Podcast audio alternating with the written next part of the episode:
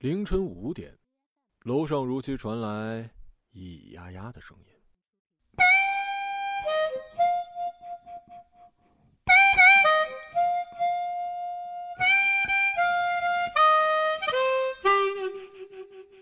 就像是每晚的新闻联播一样准时，它远没有新闻联播有意思。你无法从这声音中听出今天是俄军还是乌克兰打了胜仗。从人文角度看，它远比新闻联播有意义。张怀明说，他能从中洞察到生命的起源。人类这部机器自诞生起，总是伴随着这样的声音。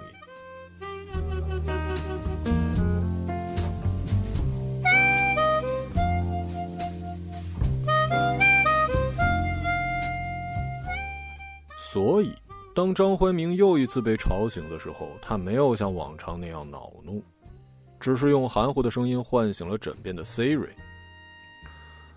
Siri，打开计时器。好的，已为您打开计时器。Siri 跟人没什么区别，大部分时候，张怀明觉得自己还不如 Siri，起码 Siri 有权利说。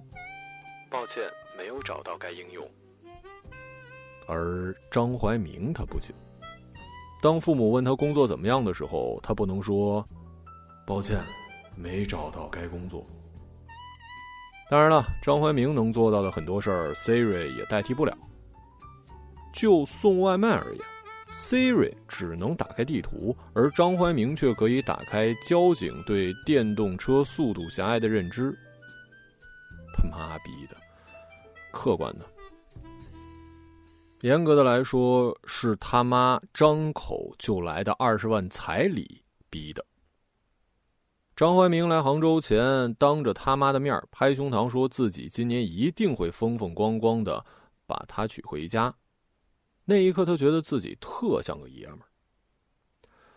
楼上的动静渐渐平息，原本高昂的呻吟变成了稀里哗啦的流水声。他拿起手机，点开那个熟悉的头像，用刚睡醒、微微有些沙哑的声音对着亮起的屏幕说：“今天那哥们儿只坚持了五分三十六秒。” Siri 微弱的光印在张怀明有些调皮但温柔的脸上，把倔强的胡须照得根根分明。在一个人的城市里，Siri 比人更重要。消息是六点十五回的，没有语音，是一串冰冷的文字。那些张怀明本以为会让自己刺痛的字眼，并没有引起他心中太大的波澜，反而是那句：“张怀明，你无不无聊啊？”这句话看得他想哭。无聊吗？当七点钟醒来的他想要解释“无聊”这两个字的时候，屏幕上出现了几个红色的感叹号，随后房间里只听到“砰”的一声和一句“他妈逼的”。主观的，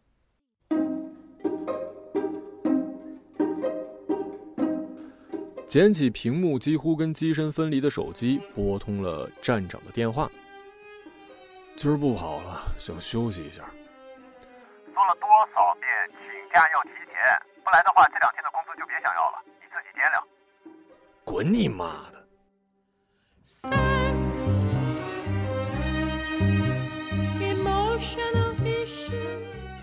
张慧明差点没忍住对 Siri 造成二次伤害，但看着他支离破碎的样子，终究没下去手。他并没有休息。他躺在床上，愣愣的看着天花板，思考自己为什么会在这间逼仄的小房间里。他怎么也想不明白。不远处小隔间里的马桶又开始往上反水。他不想管，用被子裹住自己的头，像某个即将被敌人俘虏的将军，在发起一场失败的冲锋后，迷失在异乡的地牢里。And a no job destroy your sex life is your hair on the moon 死掉我，把你的身体变成肉。你是否知道，你想要的下午四点，他终于下楼了。驱使他下来的不是饥肠辘辘的肚子，而是该死的烟盒里最后的那根烟。五块钱的红梅，他抽了三年。张怀明说：“红梅跟华子的味道很像，它们本就是一株烟草上的不同叶子。有的运气好，生在了靠近阳光的地方，被做成了六十块一盒的华子；而没有那么好运的，一不小心生在了根部，于是就成了他手中五块钱的红梅。但是没关系，我需要红梅。”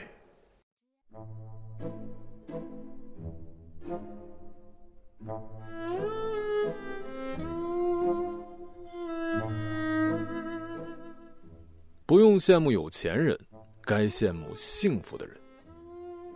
他指尖的红梅就很幸福。张怀明很少跟这座城市的人有交流，面对面沟通最多是楼下便利店的收银员。后来光顾次数多了，收银员也不说话了。每次过去，他都习惯性的从烟架上拿出一包红梅，一脸“我懂你”的微笑。但是他并不喜欢这样的理解，他更希望收银员能认真的问他需要什么呀。当收银员再次拿出红梅时，张怀明摆手，像是某种妥协和投降。给我来包华子。可能他远没有自己想象中那么需要红梅。他妈逼的！他掏出手机准备扫码，但支离破碎的手机这次没有再亮起来。他喊 Siri，Siri 说他在，这让他意外觉得安心。华子是买不了了，要买华子得先修手机。随后他掏出五块钱放在桌上，算了，还是老样子吧。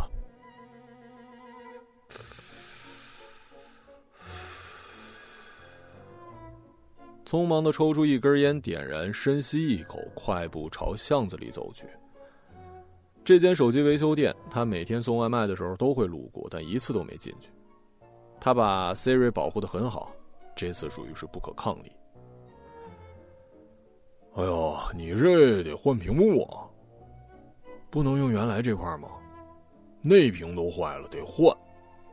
只有这一个办法，爱换不换，哪那么多废话？他一点都不浪漫，啊！张怀明心里这么想的。但是经过零点零一秒的挣扎，他还是向现实妥协了。和屏幕一起换掉的，还有自己同样支离破碎的心。他有点痛恨楼上那对恩爱的情侣。他在想，是不是自己不说这话就不需要换屏幕了？摇了摇头，觉得自己的想法有点无聊。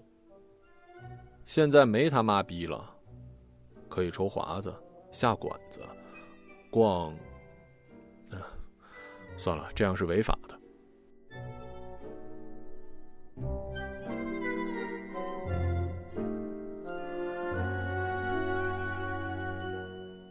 下午五点，走进一家沙县小吃，突然想起自己一天没进食。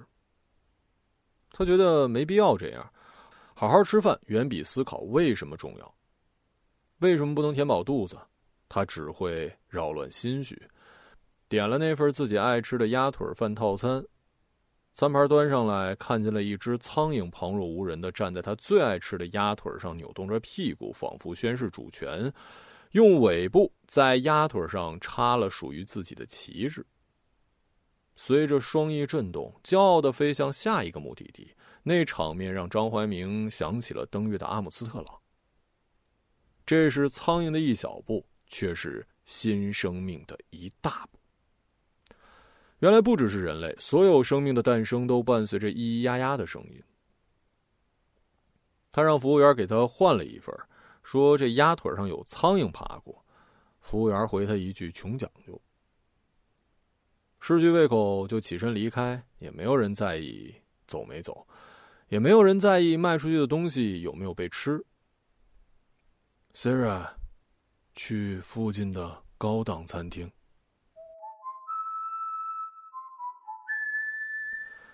Siri 给了他二十个选项，这让张怀明很欣慰，至少 Siri 会在乎他的选择。下午五点十一，来到了一家装修精美的西餐厅，门口热情的服务员帮他推开了餐厅的大门，前台微笑的看向张怀明，问他几个人。他回头看了一下空无一人的身后，你猜？坐下之后，服务员拿菜单，弯着腰站在他的身边，温柔的说：“您看看，您需要点点什么？”就冲这一句话。他就花了一个月的生活费，点了店里最贵的套餐。这是他来到这座城市以来第一次有人问他需要什么。有钱，真他妈好啊！看着桌上琳琅满目的食物，他突然有些心疼，和他无法出生的孩子。下意识的挑开了牛排上用来点缀的迷迭香。看到它掉落在餐盘外，他突然意识到，也许他并不会想来到这个世界上，连被吃掉的资格都没有啊！真是无聊又普通。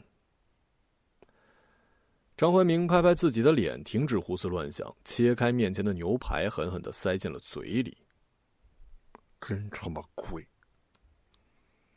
他把刚刚挑出去的迷迭香用叉子送进嘴里，有点苦。和今天一样。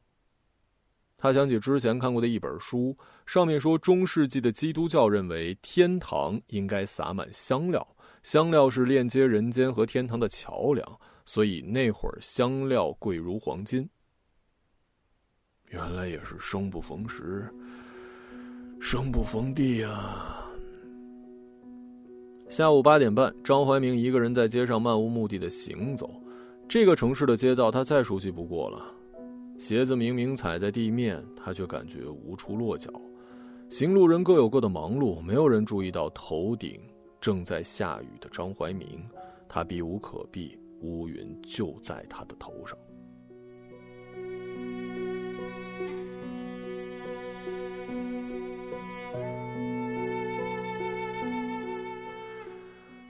胸腔仿佛憋着一股不知名的东西，说不出来那是什么。他想呐喊，期待有人能发现他头顶的乌云，然后拍拍他并不算宽厚的肩膀。张怀明用左手搭在右肩，尝试找那种感觉。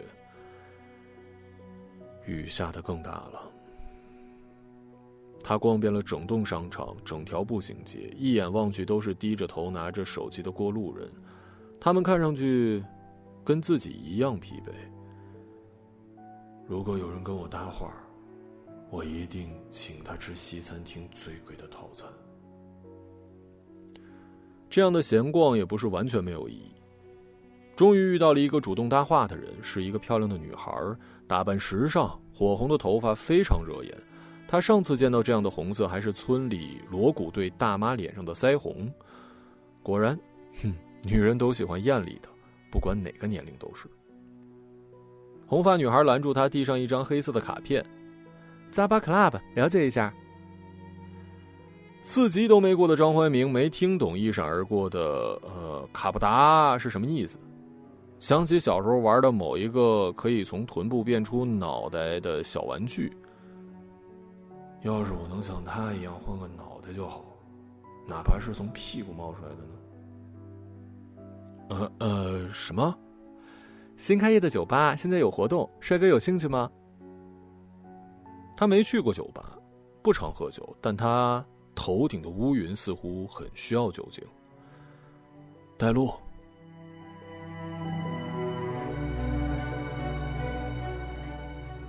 这两个字让他有一种自己可以左右某件大事走向的感觉。送外卖的时候时常路过这儿，但他并不知道里面是干什么的。就像他不知道酒吧为什么要和铁甲小宝用相同的名字，他也不好奇。他妈逼的二十万彩礼才是他需要操心的全部。他问红头发的女孩：“这里最贵的套餐多少钱啊？”红发女孩眼中闪过一丝金色的光，她一把就抓住了张怀明的胳膊，贴在他身上，那动作娴熟的让张怀明以为他俩打小就认识呢。上一个这样贴着他的女孩，在今天早晨说他无聊又幼稚，看不到结果，并且不合适。神龙套八万八。多多少钱？八万八。喝黄金会金属中毒吧？是香槟，他们都用来洗手。张怀明没说话，他有一种说不上来的不对劲儿。您可以单点一瓶黑桃 A 啊，八千把，我可以送您果盘和其他的酒水。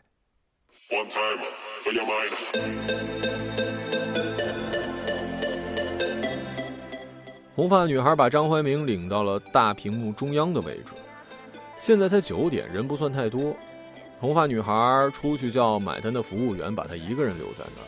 坐下之后，环顾四周，年轻的男男女女围在卡座上推杯换盏，偶尔也能见到张怀明都可以叫叔叔的男人，挺着大肚子被一群青春靓丽的女孩围在中间。那些女孩个顶个的好看。后来，红发女孩用手捧住张怀明的耳朵，大声说：“他们都是科技脸。”我见过柯基，脸尖尖小小的。你这个形容啊，非常贴切。什么？我说你这个形容非常贴切。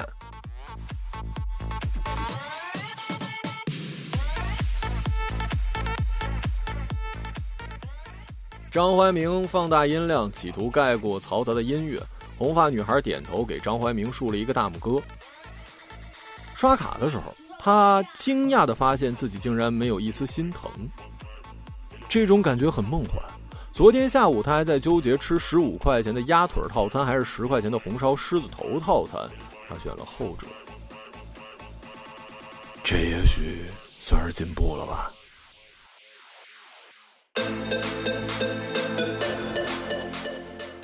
当服务员举着黑桃的灯牌排着长龙往张怀明桌上送酒的时候，他竟然真的有一丝自己能左右局面的感觉。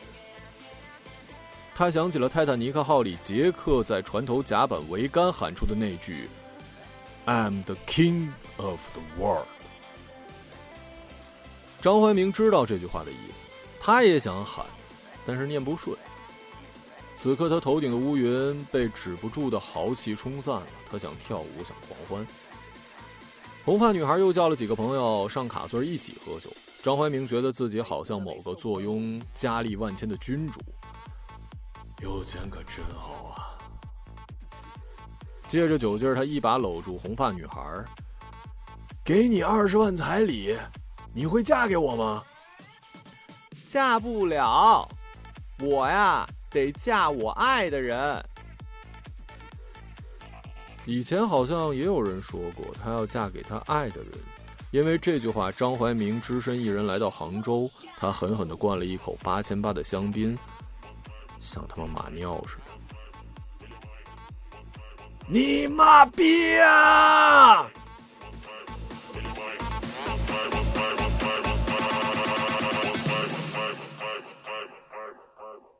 随着他的喊叫，头顶那场雨终于从张怀明的眼眶落了下来。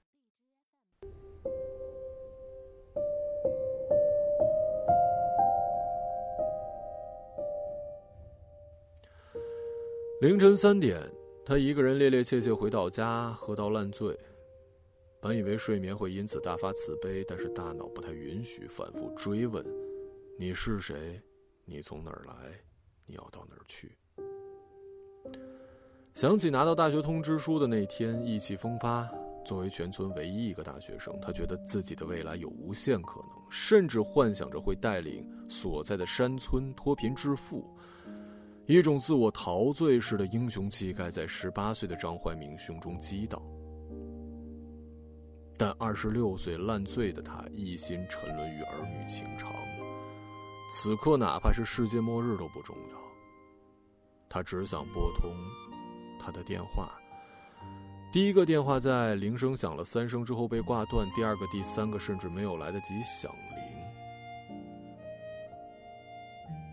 这下彻底完了。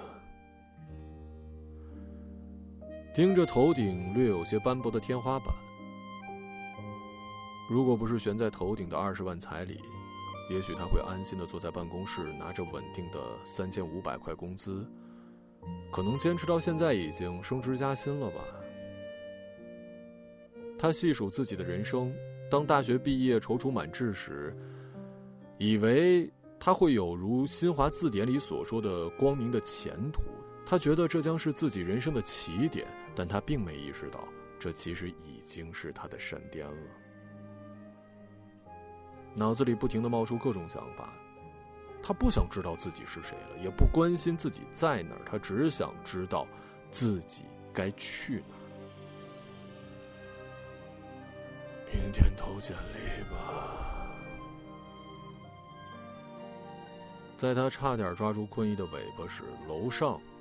又传来了咿咿呀呀的声音，哗哗的流水声再次响起。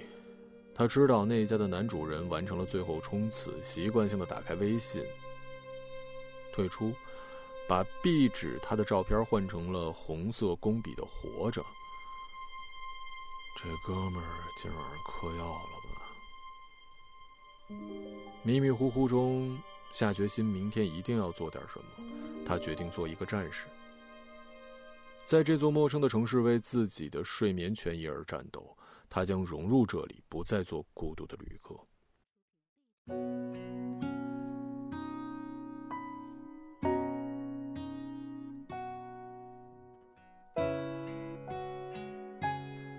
上午十点，张怀民鼓足勇气来到了楼上情侣那户的门口。他深吸一口气，做好微笑的表情，然后敲门。一气呵成，就像提前排练过。门开了，麻烦两个字还没说出口，张怀民的笑容就就僵了。开门的是他再熟悉不过的那个女人。你妈逼呀！我爱着离合，爱着悲欢，爱着烟火的人世间。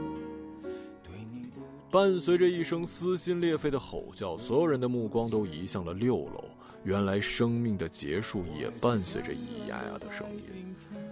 从窗台踏出那关键一步的张怀明这样想着。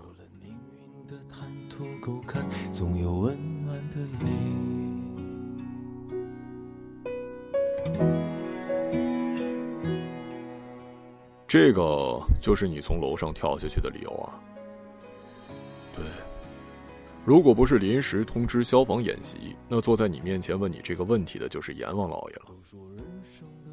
对面的警察用手敲敲桌子：“哎，接下来你什么打算啊？”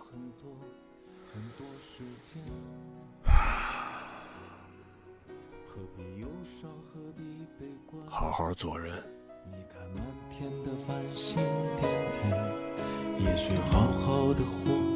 才是唯一答案。一个朗读者，马晓成。对你的眷恋总让我魂萦梦牵。我爱这湛蓝的白云天，爱这晨昏的不够看，总有温暖的夜。我爱这离合，爱着悲欢，爱着烟火的人世间。对你的眷恋总让我魂萦梦牵。我爱这湛蓝的白云天，爱着晨昏的